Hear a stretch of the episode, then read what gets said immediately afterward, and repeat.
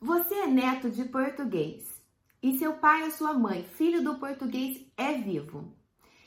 E não tem muito interesse na nacionalidade, você não sabe o que é melhor, se é fazer o processo para o seu pai, depois para você, ou se é fazer seu processo direto agora com a nova lei de netos?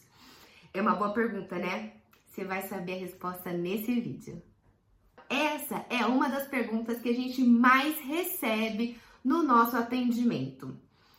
Como fazer, como é melhor fazer o processo, né? A lei de netos acabou de mudar, então o neto de português agora uh, tem direito, provando somente, uh, sendo natural do, de país da língua portuguesa, não precisa provar vínculos. Então abriu-se um leque de muitas oportunidades. Então você que é neto, ou até você que é bisneto, ou você que é trineto, como é que faz o. Não, trineto não, porque trineto normalmente o, o, o bisavô ou a bisavó, que é o filho do português, já está falecido. Apesar que a gente já tem os casos assim de bisavô, bisavó vivo, mas. De modo geral, a maioria dos casos, né, são de netos e bisnetos.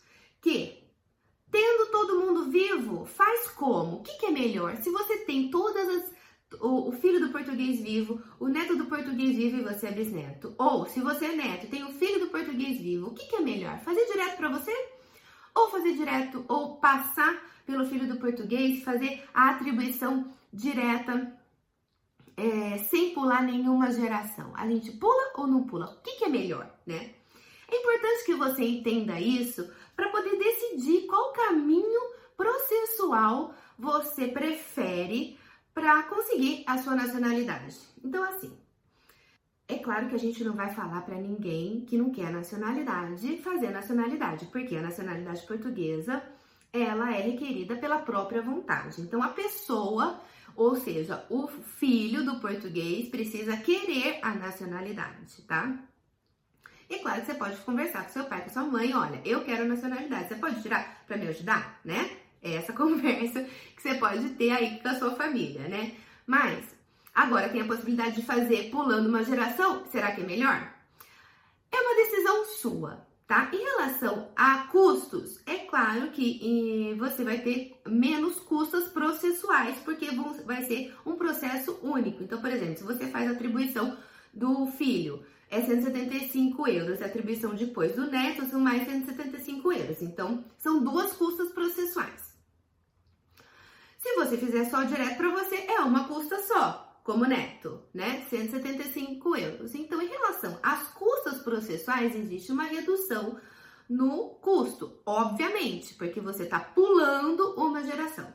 Em relação às certidões brasileiras, é basicamente a mesma documentação, tá? Quando você faz um processo de nacionalidade, né, incluindo as transcrições de casamento, que transcrição de casamento é importante, para levar mais consistência para o processo e deixar tudo uh, atualizado aqui em Portugal. Então, quando você faz um processo né, de atribuição, depois da transcrição de casamento, depois da nacionalidade, a nacionalidade do filho, toda a documentação que você vai usar é a mesma documentação que você vai usar para o neto, tá? Então, em relação à documentação, basicamente o mesmo custo.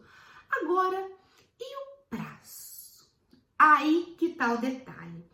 O prazo é absolutamente diferente. Por quê? Porque um processo de filho de português, pelo menos atualmente aqui no escritório, a gente consegue uma nacionalidade de uma atribuição de filho, uma atribuição direta, cerca de três a seis meses, mais ou menos, tá? Esse é o prazo atual. Agora, um processo de neto, atualmente, é, mais ou menos dois anos. É essa a estimativa de prazo para o processo de netos. Nós sabemos que a conservatória vai ficar mais ainda abarrotada de processo, né? Então, esse prazo pode ser que aumente.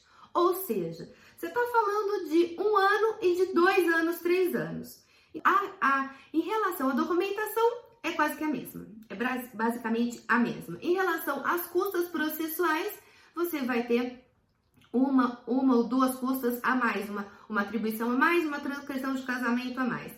E o que mais importa é a questão do tempo e também da exigência. Qual que é uma, a, outra, outro ponto que eu acho que é importante também de você colocar na balança são as exigências em relação ao processo. Porque o processo de neto tem muito mais exigências de documentos do que um processo de atribuição direta. Um processo de neto, ele mesmo que agora não tem essa questão do vínculo territorial, essa obrigatoriedade do vínculo territorial com Portugal, é um processo que pode ou não ser concedido. É claro que agora as exigências para os brasileiros basicamente se tornaram mínimas, mas mesmo assim é um processo que faz, que vai para as verificações externas, as verificações no CEF, nos tribunais, é, precisa dos antecedentes criminais, precisa do. Não. Precisa dos antecedentes criminais. Então, é, se você mora no exterior, precisa dos antecedentes criminais do Brasil e também do país onde você tem residência, se, não, se você morar em um país que não seja o Brasil. Então, existe outra. É, existem outras exigências documentais em relação ao processo e fases do processo que fazem com que esse processo seja um processo mais longo, um processo mais uh, em relação a tempo e em relação também às exigências. Então, por isso, pondere antes de tomar a sua decisão.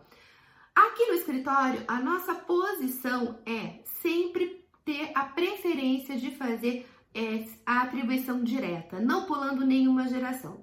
Mas é claro que quem decide é o cliente. Então, tome a sua decisão, mas sabendo, coloque na balança o que, que é melhor.